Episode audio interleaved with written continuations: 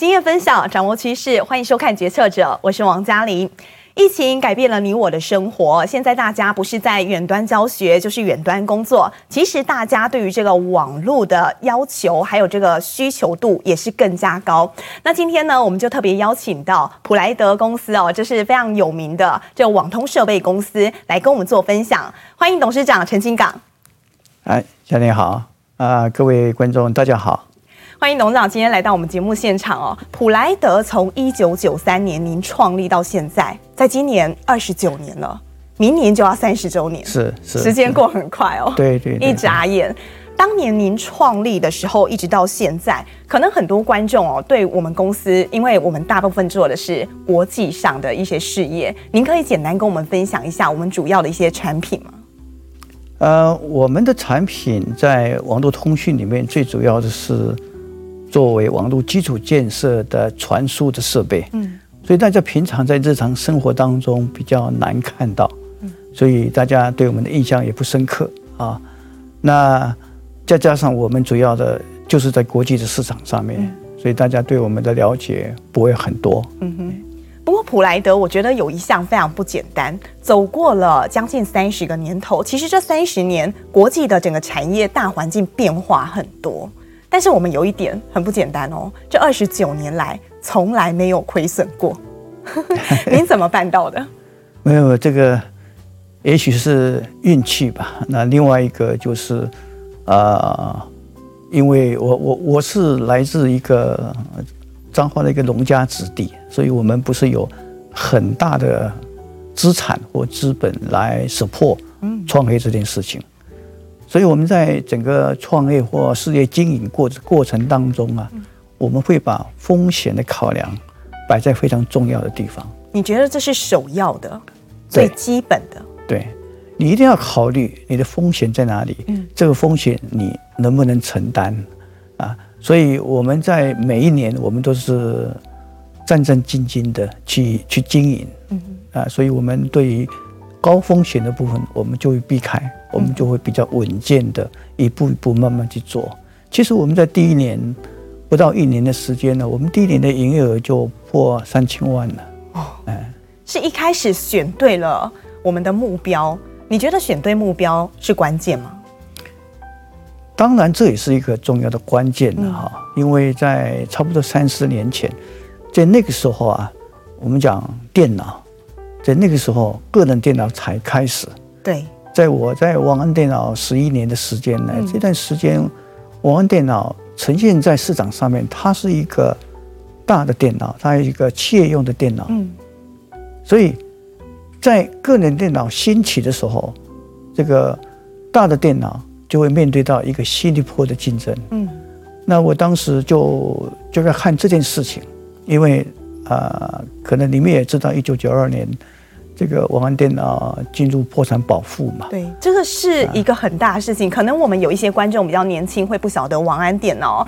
王安电脑是就像董事长刚刚所提的，早年这个电脑大部分是企业用，非常大台。嗯。但是后来这个电脑呢，之所以可以啊、呃，在我们桌上，你现在办公室啊、家里头用到的，王安电脑扮演了很重要的这个关键角色。那那个时候您在那边工作了十多年。不过，为什么一九九二年王安电脑曾经跟 IBM 并存齐名的这间大企业会面临破产这样的危机？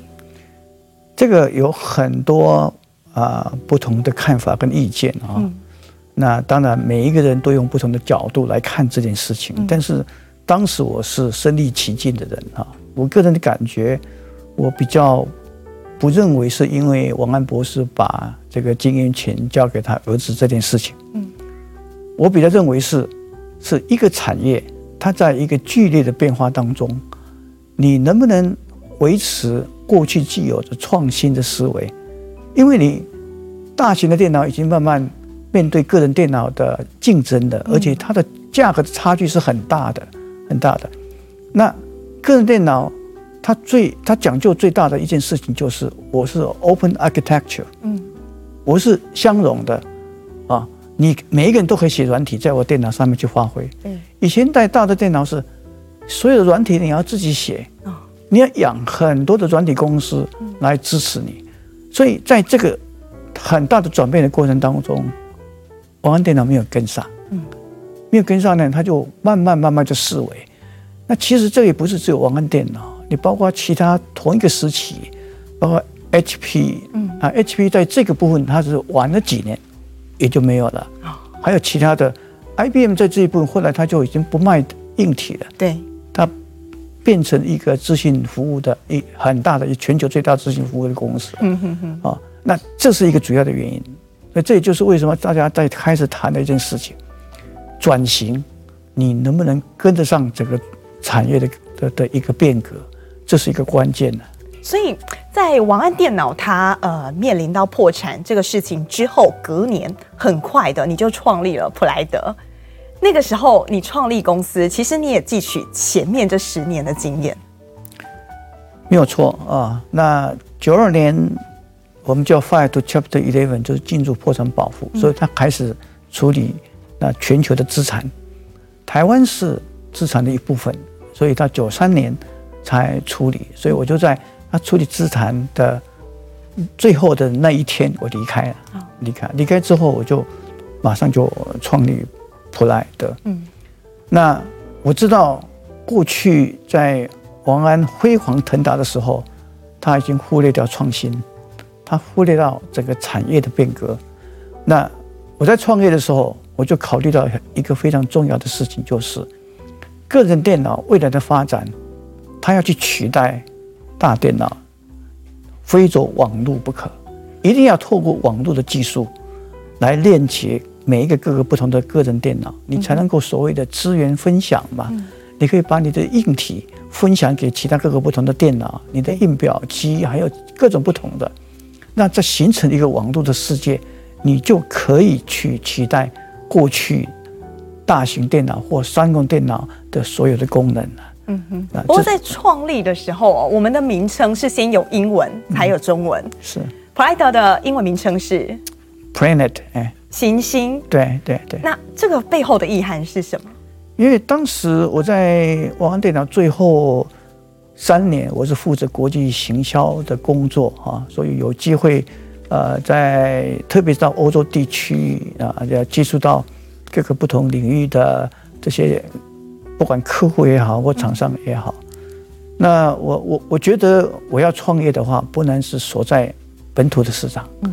啊，因为我是在一个呃算全球知名的的电脑公司待了这么长的时间，啊，我的专长应该是不是在一般的代工，或做一些呃简单的一些资讯产品，我应该让。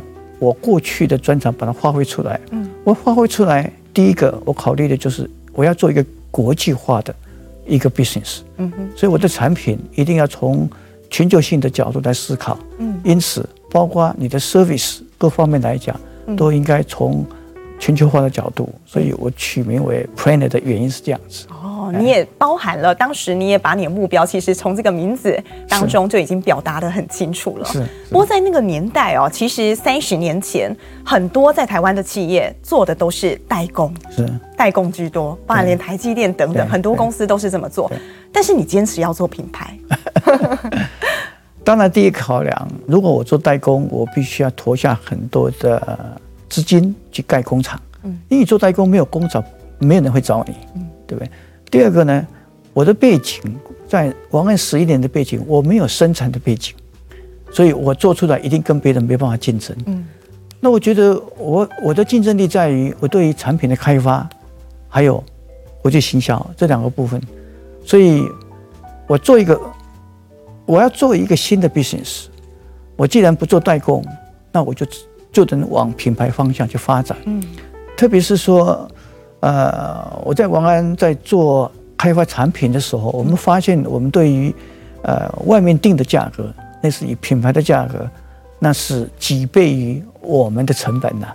所以，我们今天如果说要做一个 business，让你觉得你做的产品觉得有价值、有被欣赏到的，你应该要有品牌。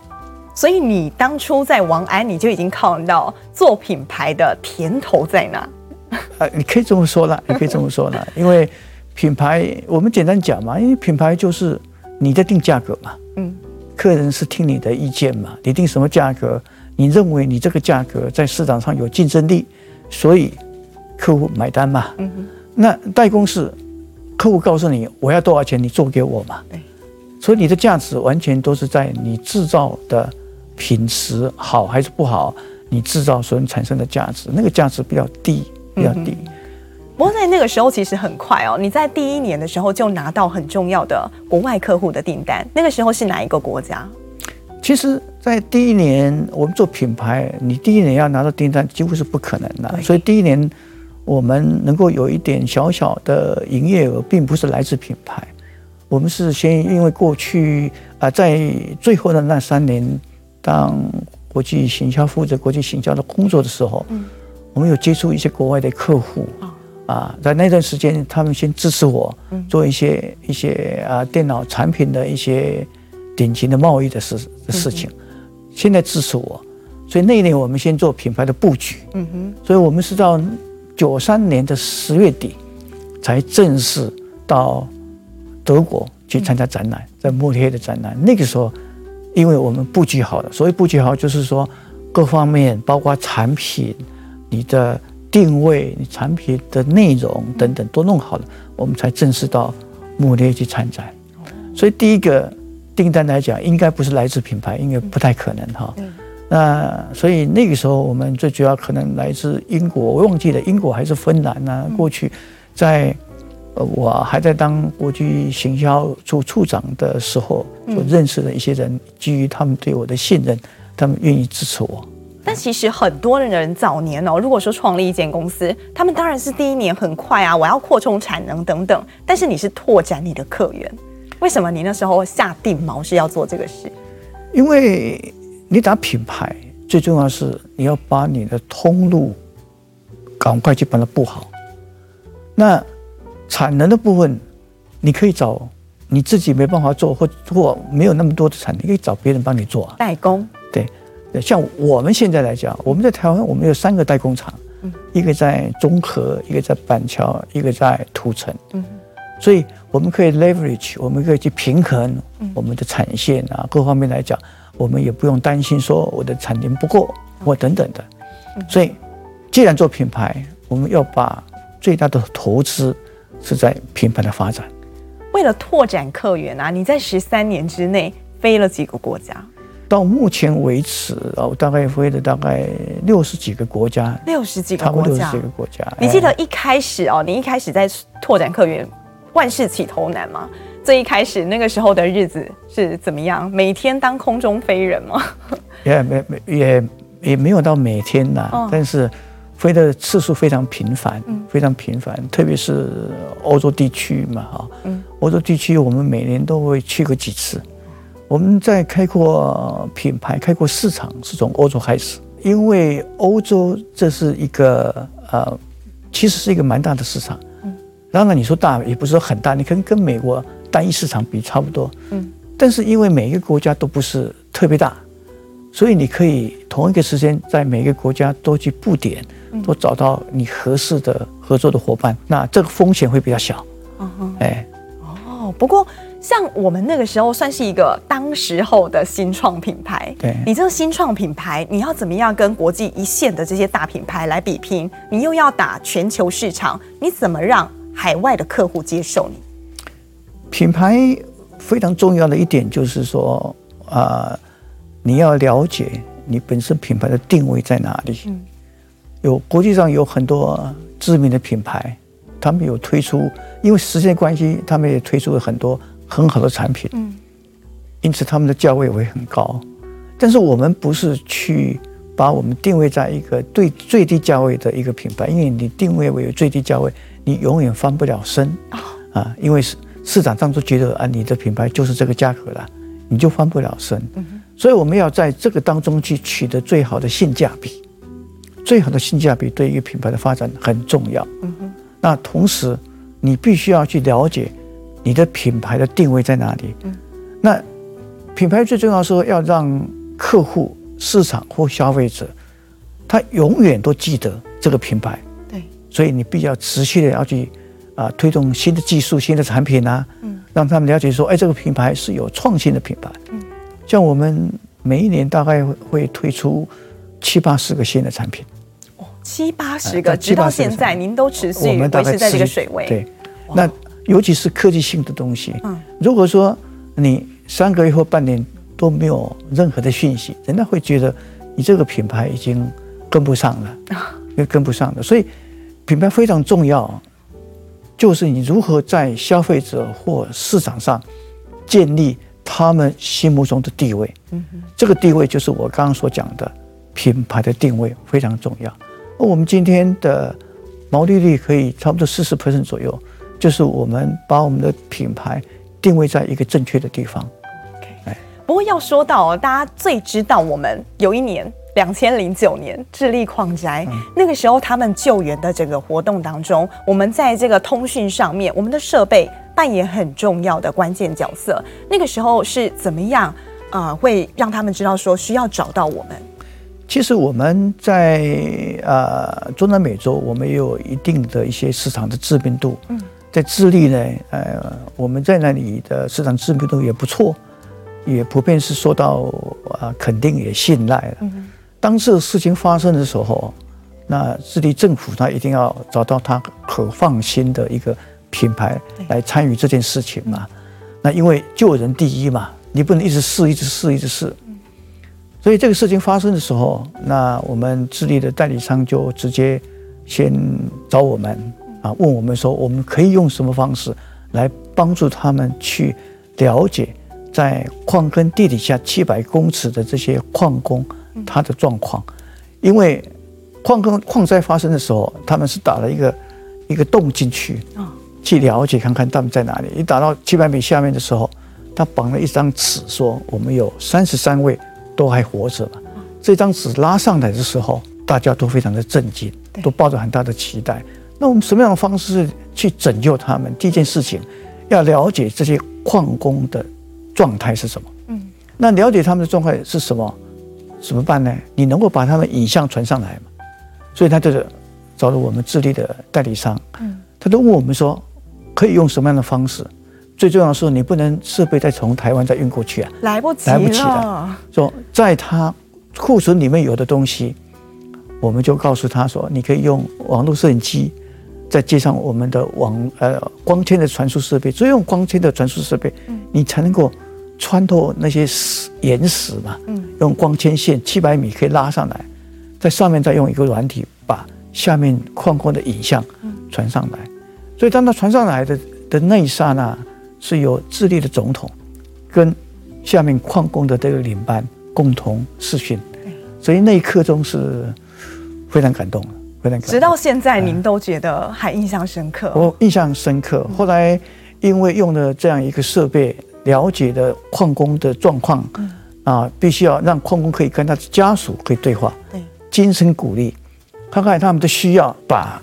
适当的食物放进去。嗯，本来他们认为是要到当年的 Christmas 十二月二十五号才有机会，才有机会救上来。可是因为有的这些设备找到最好的方式呢，在当年的十月十八号就救上来了。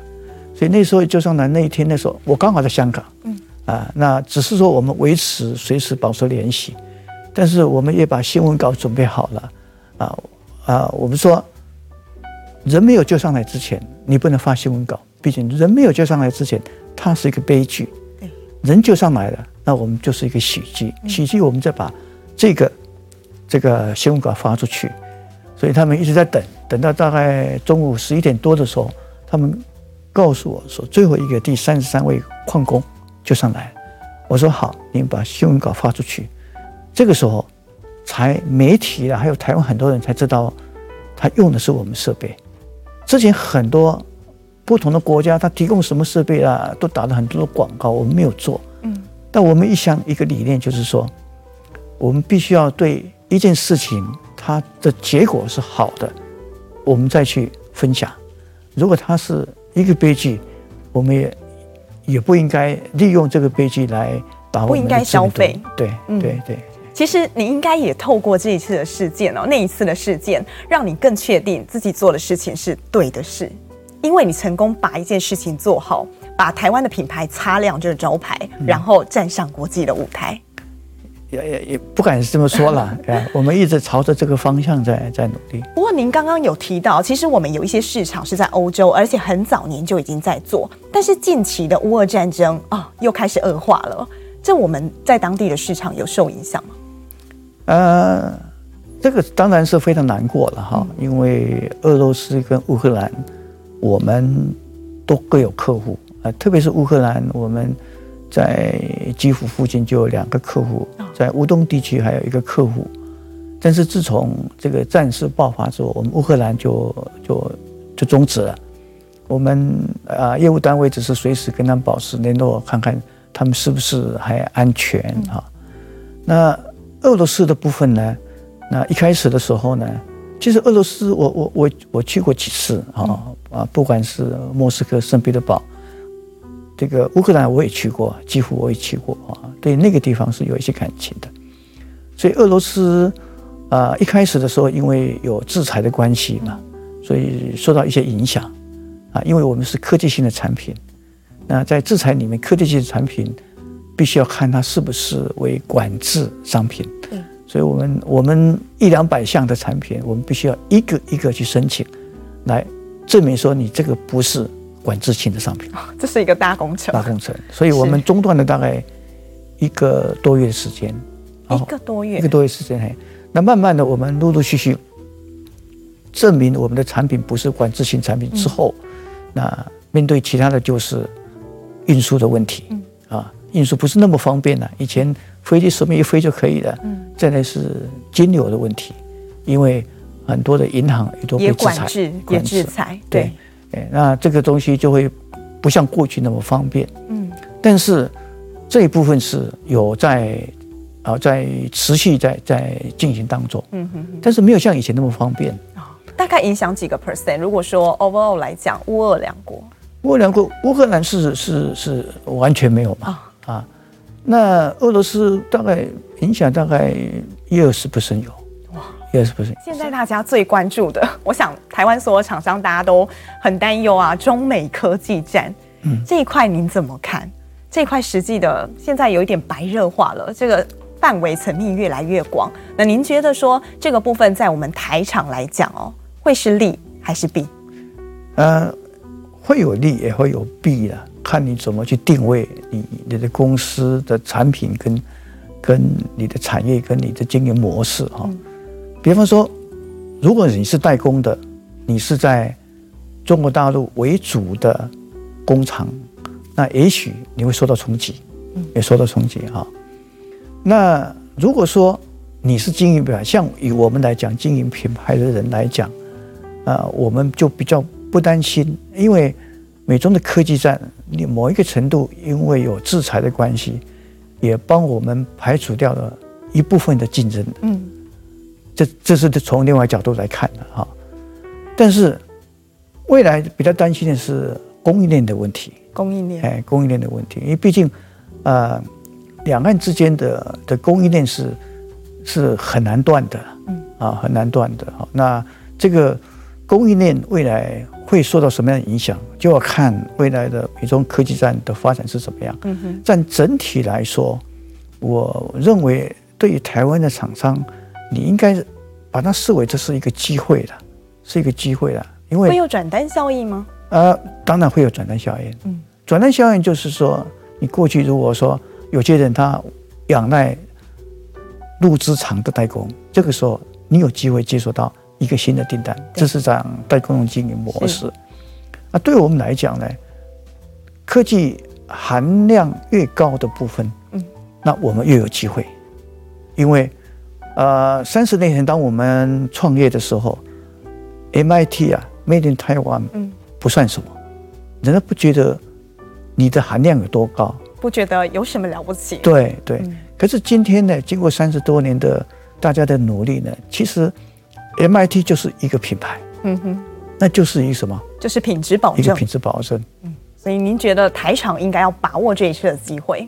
我我认为这是一个很好的机会。嗯哼。不过现在整个大环境的不景气哦，很多的业者，当然现在 Q4 在公布业绩，Q3 的业绩的时候还在不断创新高，但是大家都在想哦，这个大环境的不景气，终端消费市场终究是会受到影响的。在明年呢、啊，你怎么看这个景气的发展？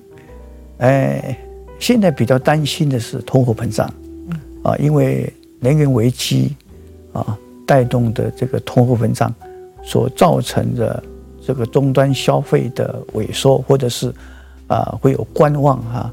那可能如果你在做的这个产品是消费性的部分，你可能要稍微注意一下。嗯，好，那当然以我们来讲，我们是不担心。因为我们做的是网络基础建设，对，基础建设还是得持续的推动。不管一一你是在金融海啸，或者一个国家正在快速发展的过程当中，基础建设都是一个国家建设里面必要的的一个投资了。所以这一部分我们并不太担心。董事长其实不只是在他的本业上面，其实他做公益，您也很用心哦。嗯、我们有成立这个教育基金，已经十多年了。当初是什么样的呃一个启发，您会想要来做教育基金？我们是在两千零三年的时候上柜嘛。那在那个时候上柜的时候，呃，大股东必须要释出十个 percent 的股权给公开大众去认购。嗯、那这个时候我就。会进来的这一笔钱嘛？那因为呃，我们的生活非常单纯，那这笔钱进来呢，可能就是放在银行啊，可能发挥不了功效。嗯，所以啊、呃，我跟我太太就讨论了，就想说，那是不是我们可以拿一笔钱出来，去成立一个教育信托基金？嗯哼。那当时我们就呃拿了五千万来成立这个教育信托基金。为什么叫做教育信托基金呢？我们希望是以教育为公益的主轴，每一年啊，我们同一个时间会去辅导协助十几个学校，嗯，这个也是我们琢磨最多的。我们累计到现在已经超过一万个血统了，哦，已经超过一万血统了啊。有，那这这几年来，我们开始在着重环保的部分，嗯，啊，环保的部分，我们会找出一个问题的所在，然后。需要帮助来解决这个问题，就像就像说我们今年推动的一个好空气预福田一样，嗯，我们希望能够帮助中南部的空气能够有所改善，嗯哼，所以我都我就发动了一些企业家共同来赞助，用呃分解菌，让这个农民能够用分解菌来取代烧稻杆的方式，来降低空气污染。你希望达到一个共好这样的一个状况。对对，不过从刚刚一直到现在，我听到董事长很在乎的是学童的教育这一块。您为什么觉得教育这么的重要啊？因因为我是嗯来自彰化的一个农家子弟嘛，啊、嗯，所以当然在偏乡地区啊或弱势族群来讲，他们的资源是相对应比较比较不足、比较差的。嗯，那我们要怎么样帮助他们？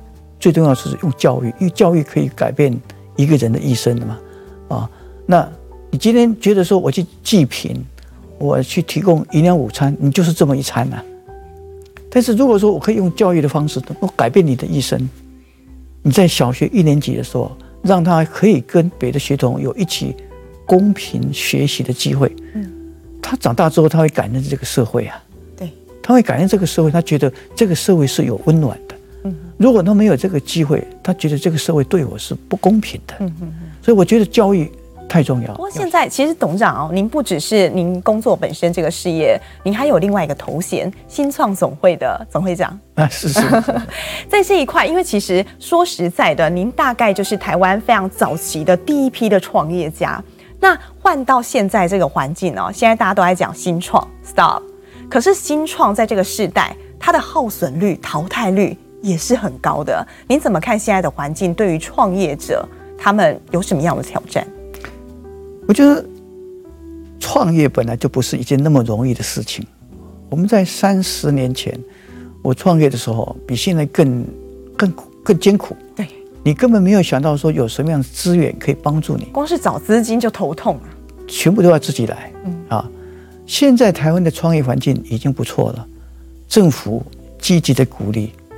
很多的育成中心、大学的育成中心，很多的加速器来帮助你成长。嗯，那大家都在关注你。其实台湾现在创业环境是不差的，但是我过去这么这么长的一些时间在观察这个新创者来讲，他们最大的一个问题就是说，他的眼光不够远，他对于自己的竞争力不是很清楚啊。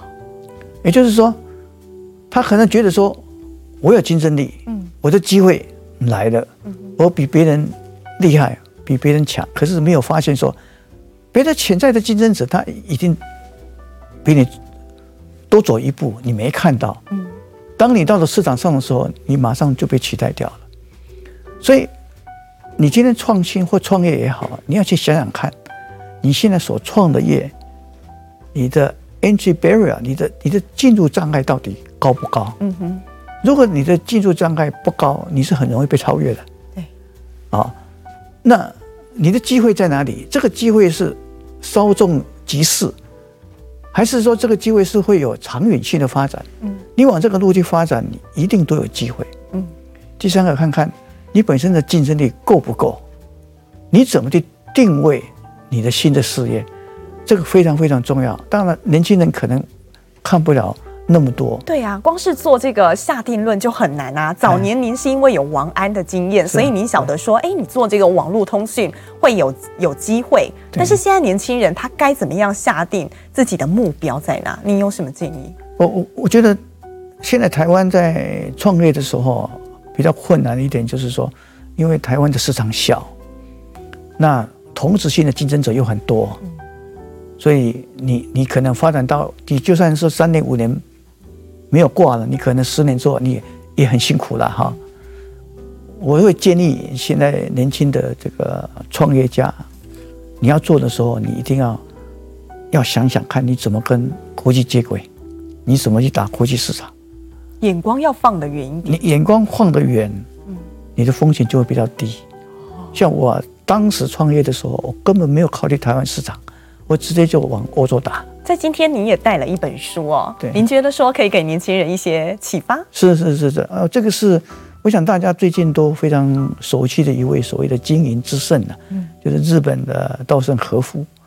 大家对他印象最深刻的就是他能够把日航从濒临这个破产的边缘，在三年之内把它救起来，而且还开始获利。对，啊，大家认为他是一个经营之圣。那他在去年，他推的这一本书是心呢，就是说人的初衷就是在你的心，你的终点也是在你的心。也就是说，我们心里面所想的，事实上，如果我们今天用一个投影机把它投影出来，你所看到的就是你心里面所想的。那所以他也讲了一句话，他说：“你的愿力有多大，你人生。”的高度就有多高，嗯哼，也就是我们常常说的一句话，就是一切唯心造哈。但这里面里面他提了很多的一些实际上的案例啊，各种不同的一些做法，嗯哼。那其实有一点非常重要的就是，他希望大家要利他。所以利他就是，我今天即使在公司里面上班，我们在团队合作，我们一定要想说，啊，我可以帮助跟我一起合作的。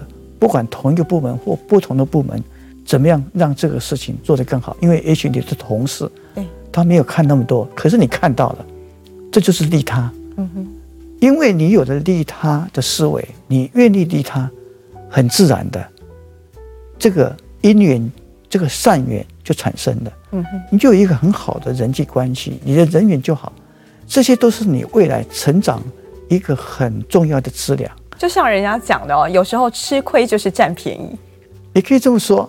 呃，用直白的话是这么说。哦、所以您觉得这一点哦，从以前到现在，包含您从王安一直到后来您创业，一直到现在的普莱德，这句话对你来讲都是你做任何事情的出发点。可以这么说，是我一个很重要出发点。那另外一个，我们积极的推动，也希望能够把利他内化为公司的企业文化。嗯。